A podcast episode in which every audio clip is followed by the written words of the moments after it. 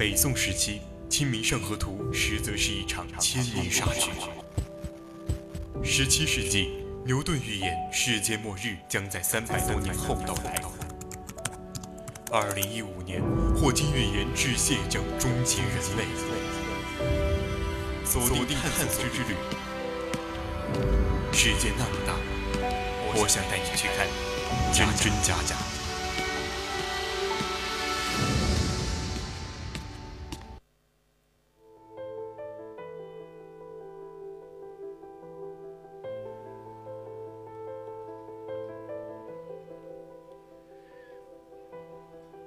青春调频与您共享，亲爱的听众朋友们，大家好，欢迎您继续收听 VOC 广播电台为您直播的《百科探秘之探索之旅》。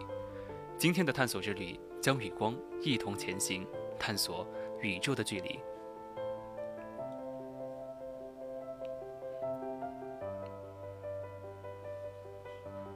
一八零二年，一个这样的夜晚，天文学家威廉·赫歇尔与他的儿子约翰。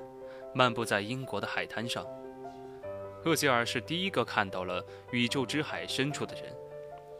在那里，他瞥见了光用时间施下的魔法。他对约翰说：“每一颗恒星都和我们的太阳一样大而明亮。想象一下，要把太阳移多远，才能够让它像恒星一样小而暗淡呢？”恒星发出的光速度很快，比一切东西都要快，但却不是无穷快。它们的光到达我们这里也是需要时间的。对于离我们最近的一颗，也要花好几年的时间；对别的，则要几个世纪。有些恒星离得太远了，它们的光到达地球甚至需要数十亿年。有些恒星的光到达这里时，他们基本都死了，而对于这些恒星，我们看到的是他们的灵魂。我们看到了他们的光，但他们本身在很久以前就已经逝去了。与我们之前的人相比，我们能看到更久之前，我们能看到数百万年前。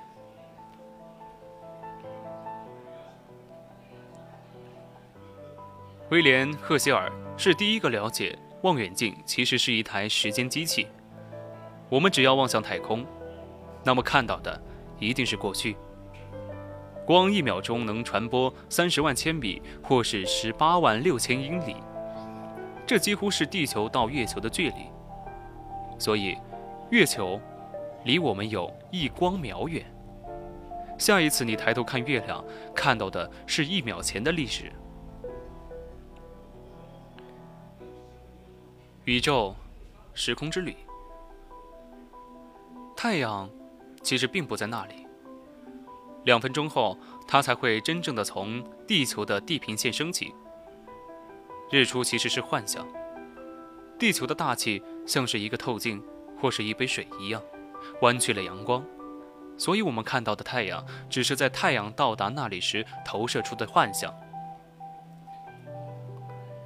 也许我们身后的太阳就是一个幻象，和在一个大热天荒芜的道路上远处出现的海市蜃楼没有什么不同。阳光到达地球需要八分钟的时间，所以太阳距离有我们八光分。从地球上，我们只能看见八分钟前的太阳。还有一件事情，太阳其实根本不会升起来。地球在旋转，而我们也跟着一起转。也许看起来并不像，但是当你比一架喷气机的速度还快的时候，所有在地球上的人都一样。当你向那边去时，那条地平线其实并不存在，那边没有地界，地平线也是另一种幻象。地球和最外侧的行星海王星之间的距离，随着行星绕太阳公转改变。平均而言，需要光走四个小时。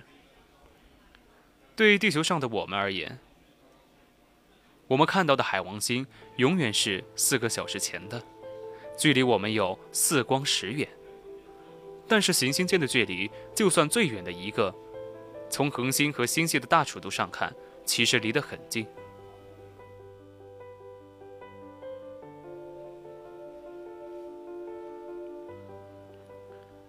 一旦我们离开太阳的附近我们就得把距离单位从光时变成光年光年才是宇宙的尺度。一光年就有近百万亿千米，或是六十万亿英里。这是一个距离单位，和米或英里一样。光年就是光传播一年的距离。离太阳最近的恒星是比邻星，它都有离地球有超过四光年的距离。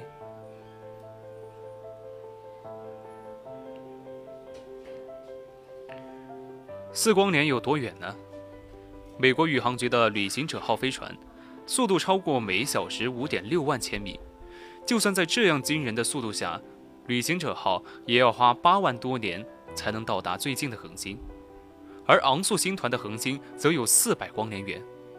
它的光从遥远的恒星或是星系踏上去往地球的漫长之旅。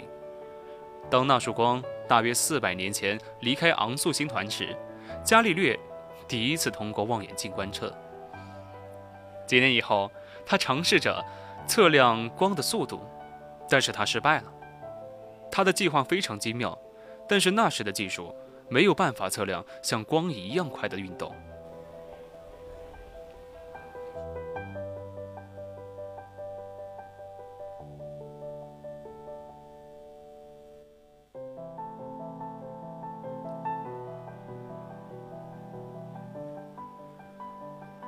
当我们从地球上看蟹状星云。我们看到的是更久之前的样子。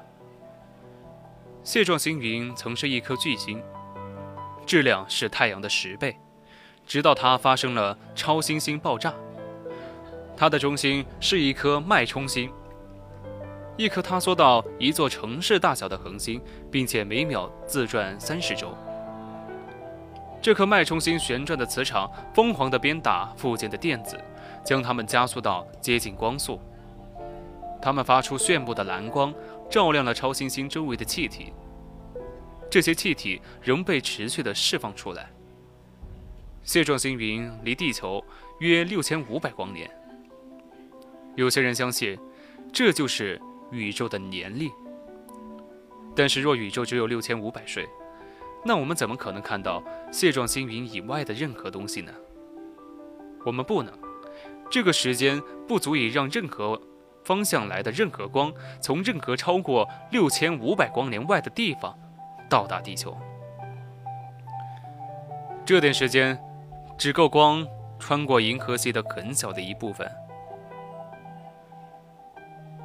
相信宇宙年轻到只有六千或者七千岁，就等于隔绝了银河系绝大部分的光，更不用说可观测宇宙中千亿个星系发出的光。银河系的中心离地球三万光年。当我们今天看到的光从银河系的核心离开时，我们的祖先正在完善一种征服死亡的方法，那就是通过艺术，在他们逝去后依旧启发后人。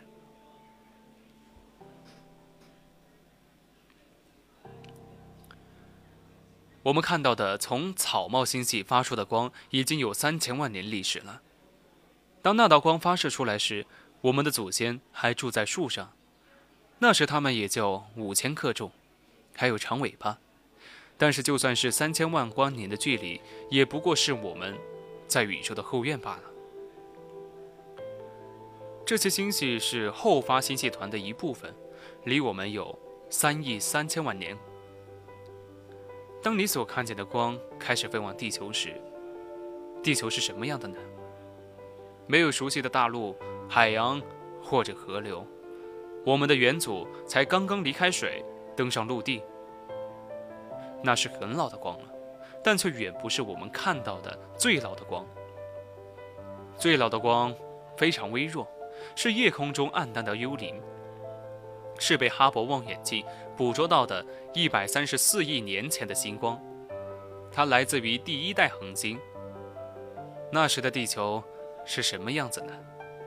什么也没有，没有地球，没有太阳，没有银河系，数十亿年后，它们才会出现。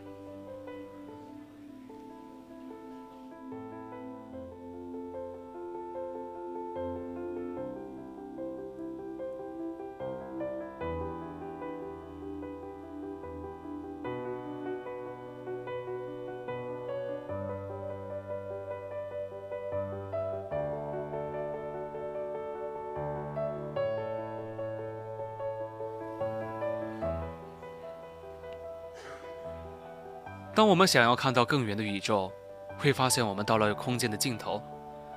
但是实际上，这是时间的起点。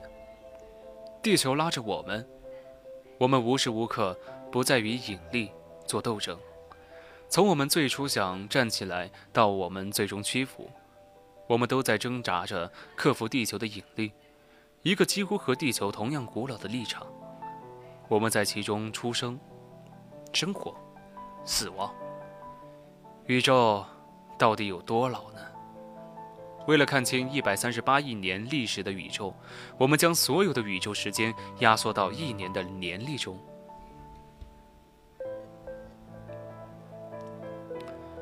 十二月三十一号的午夜，就是现在的宇宙；而一月一号，就是时间的开始。你想象出一团炽热的雾了吗？那是大爆炸留下来的辐射。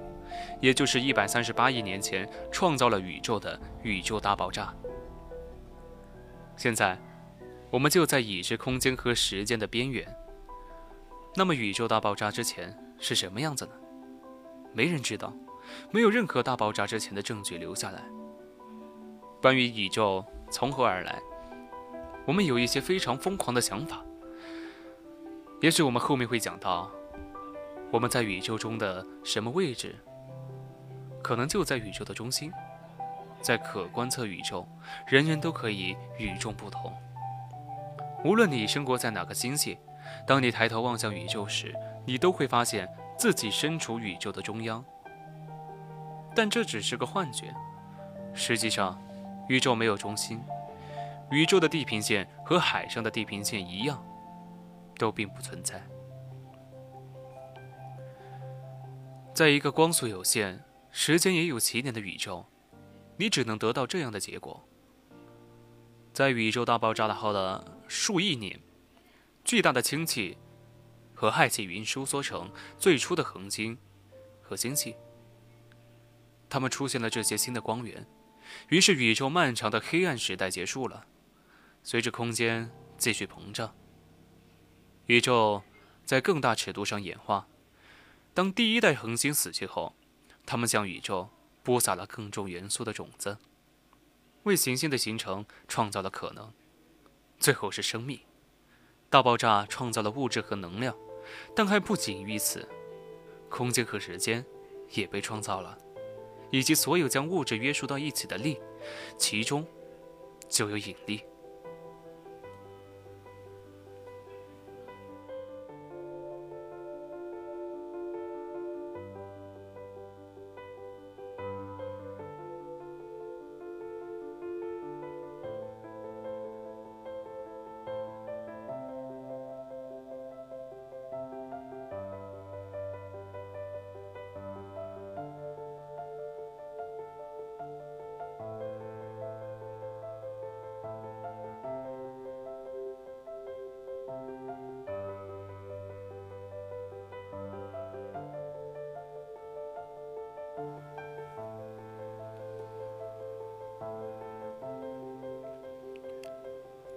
当阿尔伯特·爱因斯坦在柏林研究他的引力理论时，他将前三者的画像都放在了面前。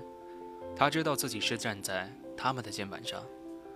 数年前，还是青少年的他，就展现出和他们一样惊人的洞察力。一个夏天，当他在意大利做着白日梦时，发生了。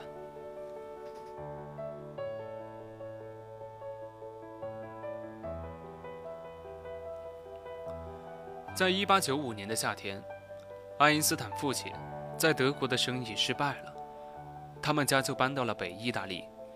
年轻的爱因斯坦喜欢在这些路上漫步，让他的思绪自由地探索。这里有些东西是永恒的，自爱因斯坦早年的白日梦里出现到现在，几乎没有什么变化。有一天。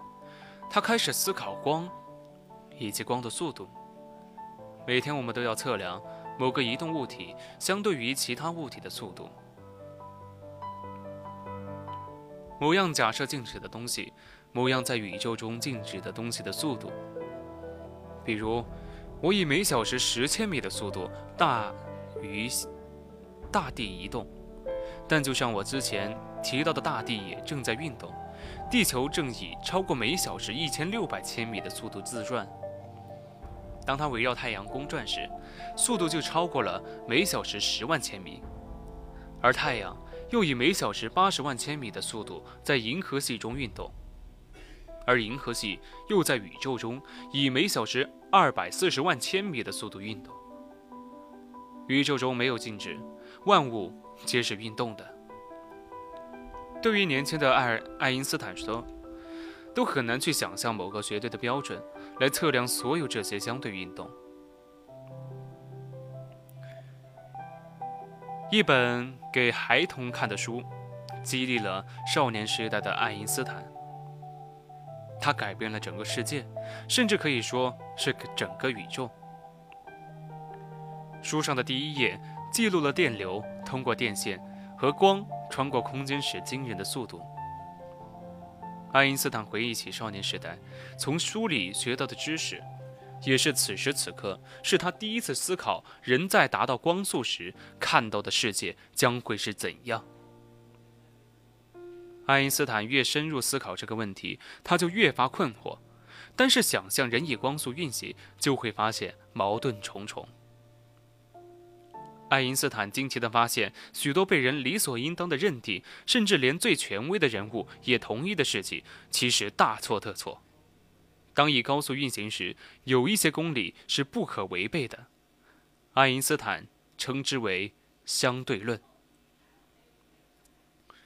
试想一个妙龄少女骑着摩托车从我们身边呼啸而过，再试想她骑着车穿过整个宇宙。运动物体发出的光线以同样的速度传播，与该物体是静止还是运动状态无关。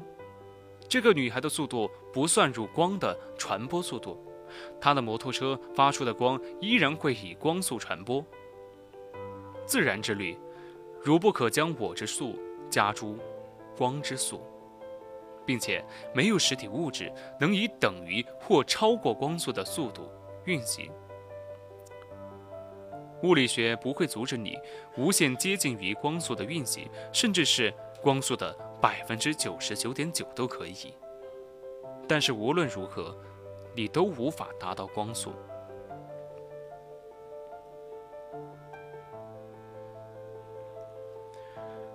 为了现实世界在逻辑上自洽，这要求要有一个宇宙临界速度。这条鞭子发出的声音，是因为它的尖端。运动的速度大于声音传播的速度，这产生了冲击波。也许他在这里挥一下，在意大利的郊外，可能会造成微型的音波爆炸。打雷也是同样的道理。同样的，还有超音速飞机发出的轰鸣声。为什么可以超越声速，却不能超过光速？这不仅是因为光的传播速度比音速快将近一百万倍，这也不像建造第一台超音速飞机一样是一个简单的工程问题。反之，光的速度上限是最基本的自然定律，和重力一样基础。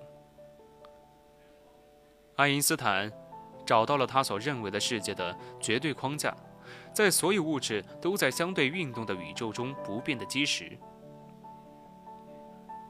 所有的光以同样的速度传播，不管它的光源运行速度是多少，光速是恒定不变的。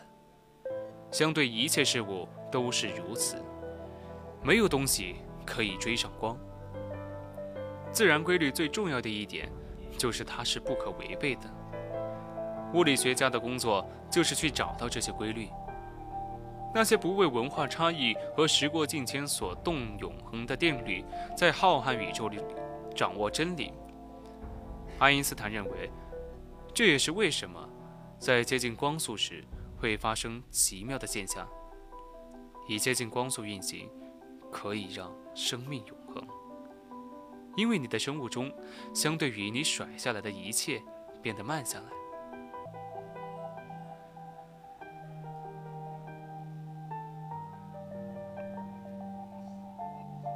今天的探索之旅到这里就结束了。我是主播陈林森，千万不要忘了加入我们的 QQ 听友私群二七五幺三幺二九八，或者到蜻蜓或荔枝 APP 上与我们互动。今天的探索之旅就到这里，我们下期再见。